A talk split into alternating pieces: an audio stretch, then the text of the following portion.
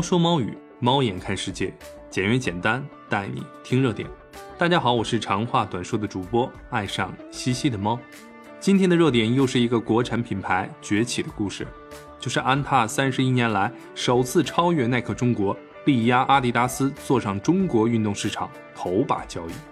大家一定很好奇，安踏究竟有什么魔力，能够超越传统的两大体育巨头，站上中国市场的头把交椅？两大巨头又是怎样的逐渐暗淡了中国市场的呢？现在老猫就带大家具体的来了解一下。首先，咱们要先了解下咱们现在所处的背景。背景就是受疫情反复、国际形势突变、供应链波动、原材料价格上涨、消费者需求不振、线下客流量锐减等因素的影响，全球经济面临的不确定性、风险性与日俱增，人类全面进入异变、不确定性、复杂而模糊的 VUCA 年代。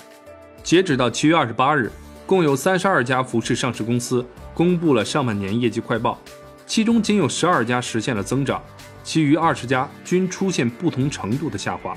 并有十一家企业在上半年亏损。所以说，二零二二年上半年是纺织服装业最难的一百八十一天，也丝毫不为过。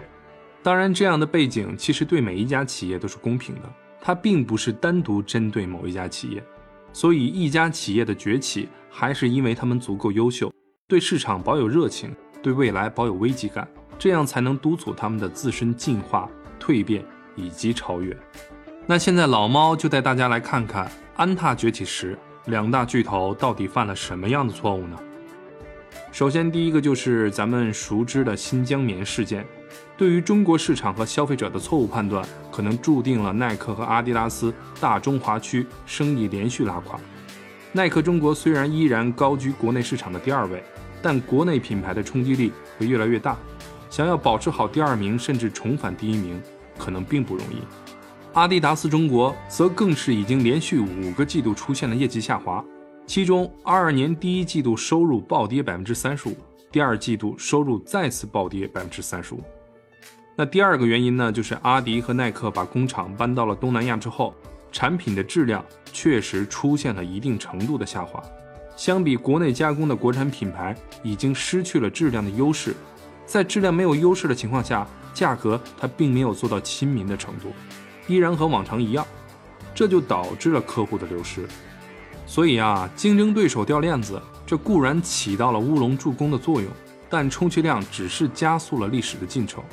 因为如果将时间拉长，你就会清楚地发现，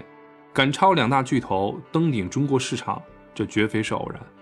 首先，在与国际品牌竞争的同时，我们的国产品牌也是在学习、变革、进化和蜕变，从组织机构到产品定位，从营销策略到市场把控，最后到产品设计能力，咱们的产品无一不在提高。这让国产品牌的款式越来越好看，也让越来越多的国人接受咱们国货的设计。其次啊，现在的年轻人其实不再那么崇尚外来的品牌，祖国的强大给了国人充分的民族自豪感。对国货的品牌也是越来越有信心。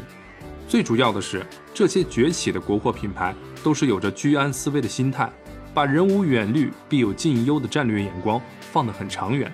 这样才有了现在的成绩。